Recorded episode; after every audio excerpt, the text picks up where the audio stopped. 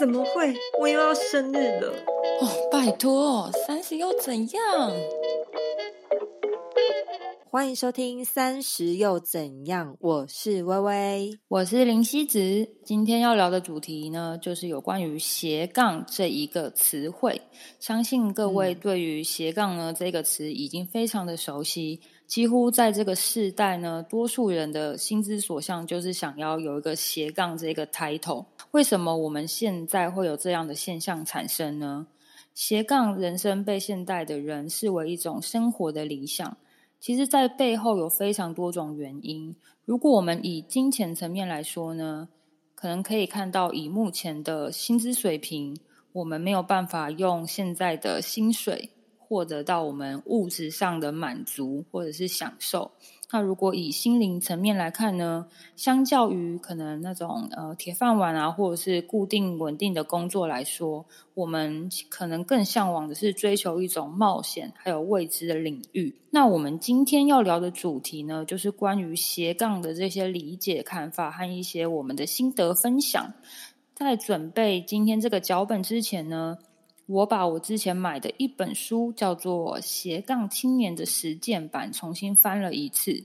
其实我想应该蛮多听众朋友都看过这本书的。我也建议，呃，如果你有时间的话，也可以再重新再看。我每次看完都有蛮多不一样的感觉，里面有我觉得很棒的观点。今天想要跟大家做一些讨论跟分享。在这本书里面，又有提到一个非常著名的心理学理论呢，就是自我决定理论。这个理论它其实说的是人有三种先天上的需要，分别是自主、能力和关系。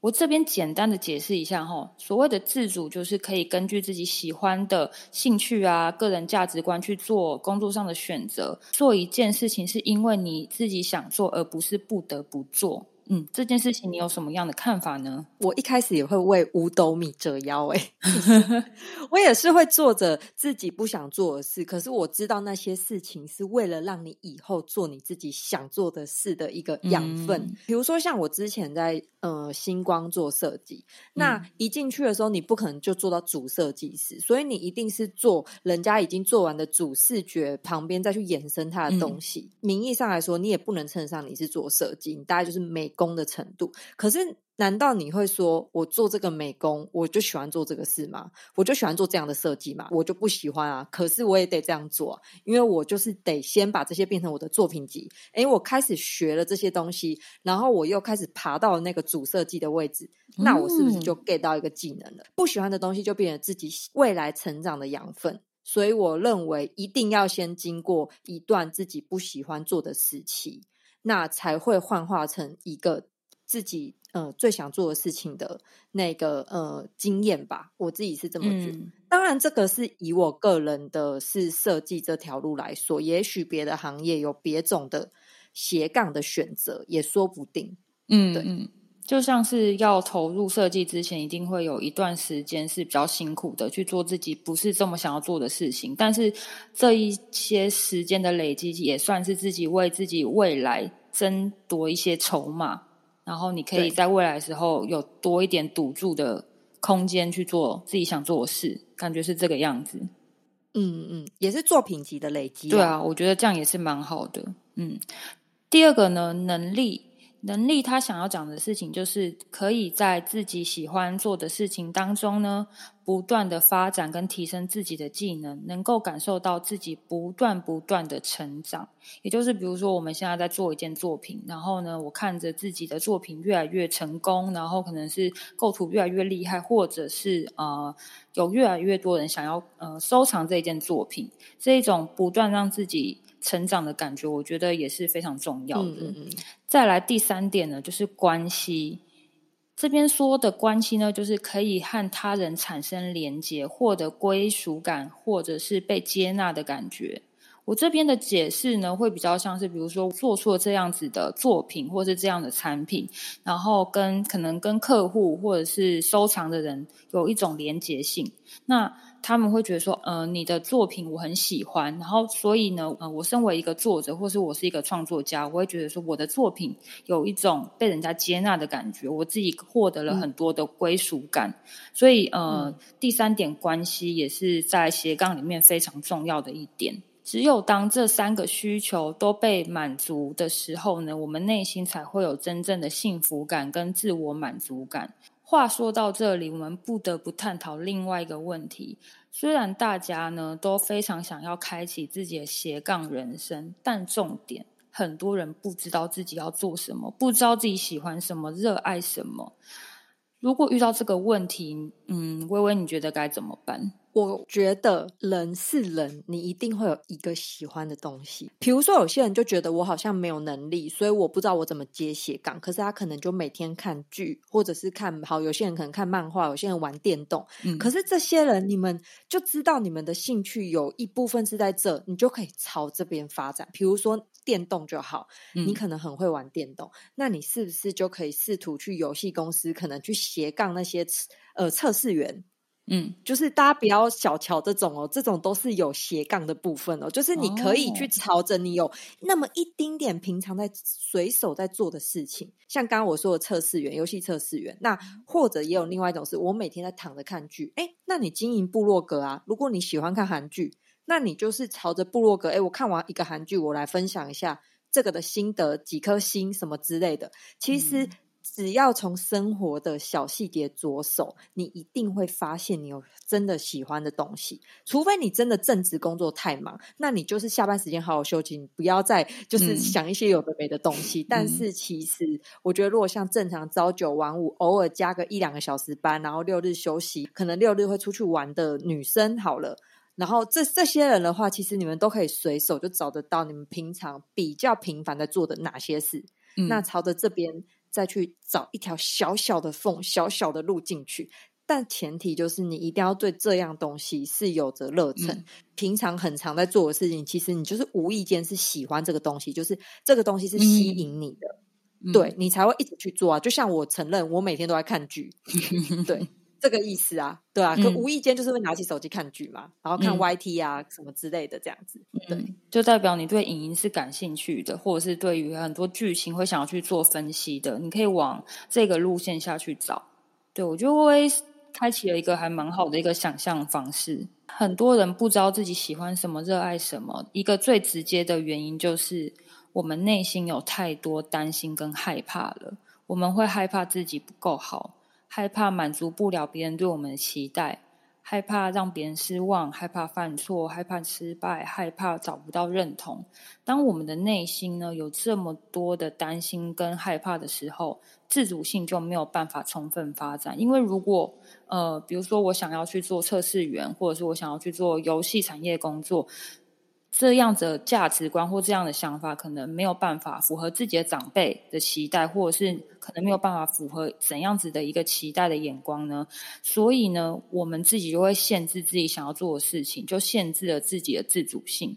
这边听得懂吼？可以吼？听得懂，但是我只是想想跟这些人说，你们的担心其实没有那么重要，是因为你这只是斜杠，这不是正职。你不用担心，有些人可能我就是白天是工程师，联发科什么工作什么的，可是好，我晚上就是游戏测试员，哎，我狂玩游戏，哦，这个新游戏很赞，什么之类。可是没有人知道你晚上去做这件事，去接这个案，去收这个钱，除非你自己大肆的宣扬。基本上，这其实只要是斜杠，不要把它定义为正职的话，这根本就不是一个问题。因为我们公司有一个在接案的文案，他就是接了。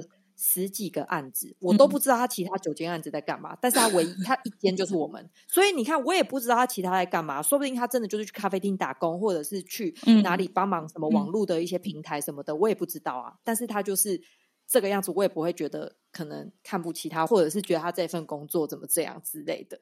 对，没有错。其实根本不用管别人在想什么，做你自己想做的事情就对。因为这就只是个斜杠，不用把这件事情想得这么的严重。你就先试试看嘛。这样的心态其实是比较健康的。嗯，那这边呢，我想要再跟大家聊一下有关于斜杠人生的必备装备哈。第一个呢，就是成就。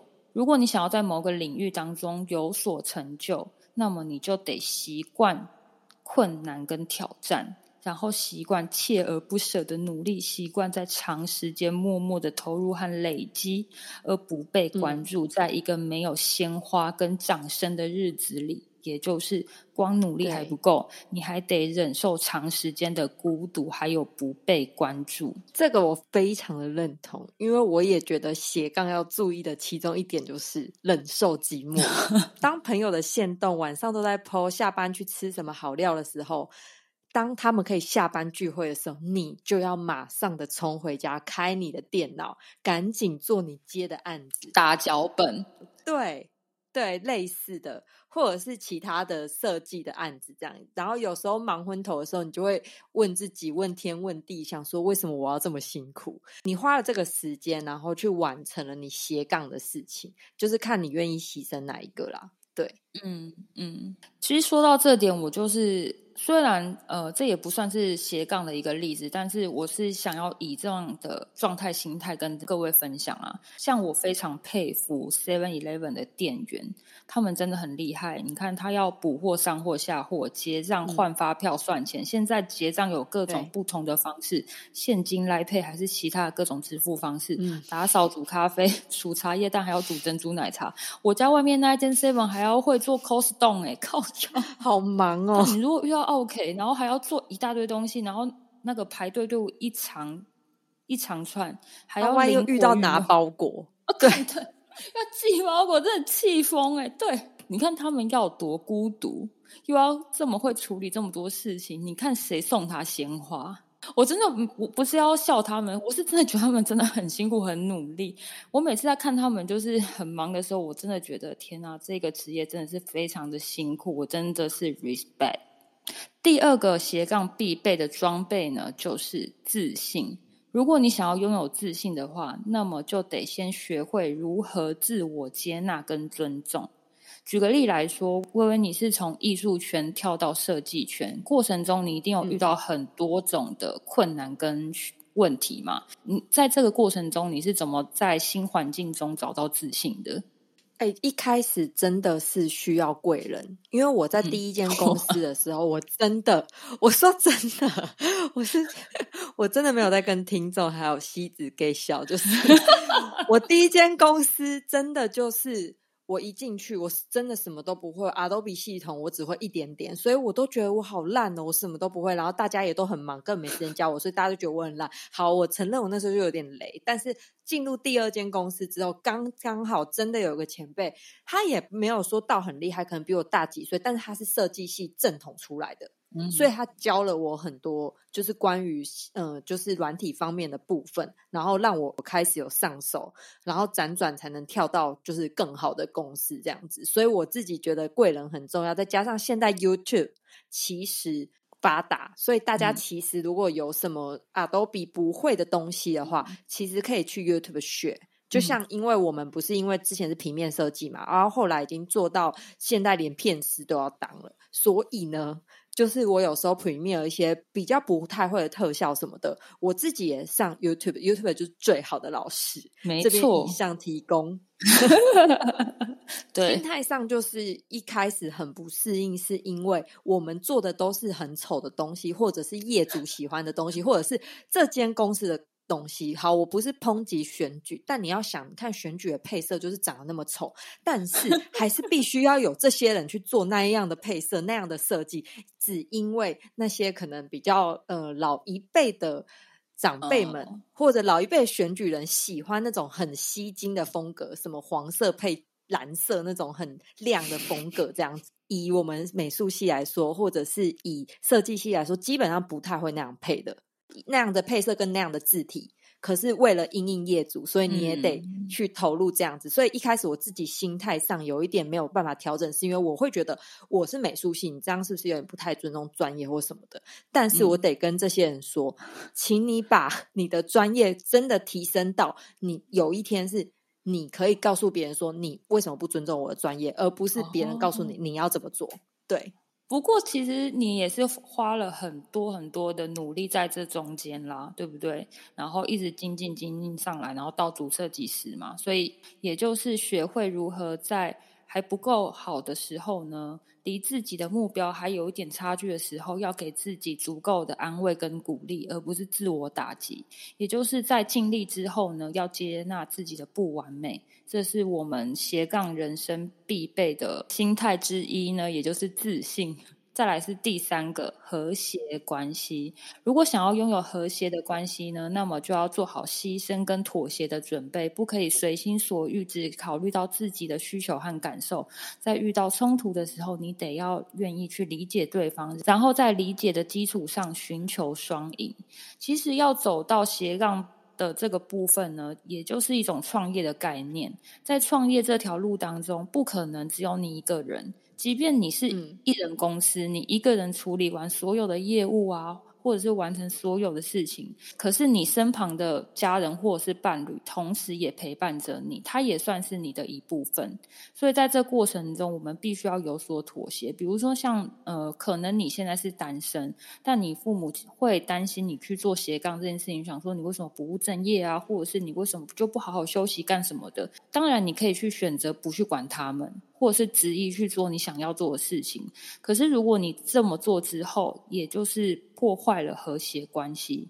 如果你在这样子的状态下呢，你投入了你想要做的事业，你内心也会有一点疙瘩，因为你就会觉得说，好像有一个坎没有跨过去，就觉得不顺。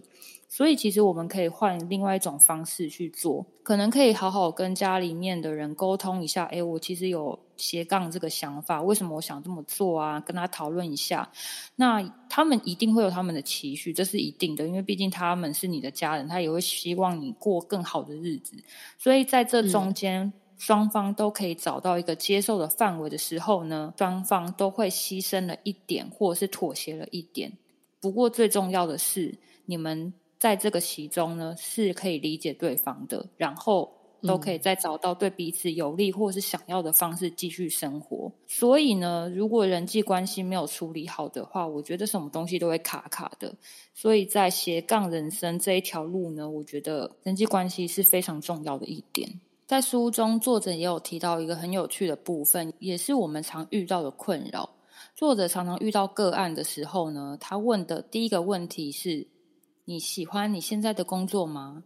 通常个案的回复都是否定的，然后个案这个时候就会接着问说：“我不喜欢自己的工作，该怎么办？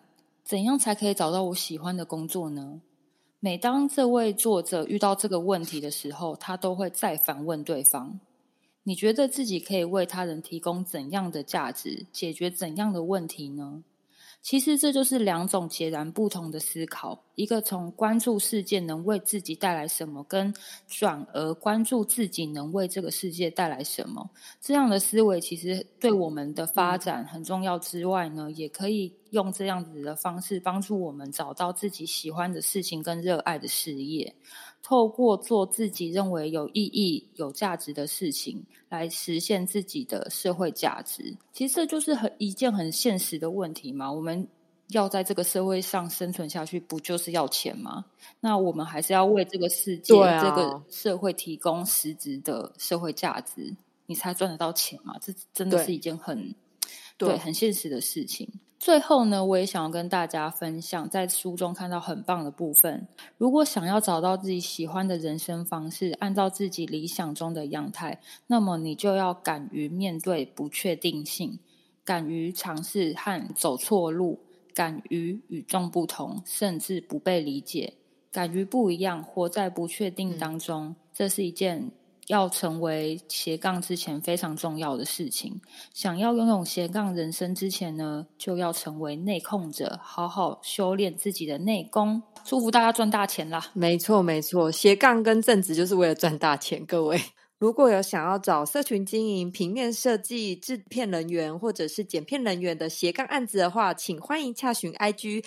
H W 底线零，再说一次 H W 底线零，就可以找我洽谈喽。请让我多接一点案子。如果你是从我们 Podcast 来的话，我会给你优惠哟。OK，就这样。如如果真的是突然找不到话，从我们的那个三十又怎样的呃 IG 上找我们也是可以的啦。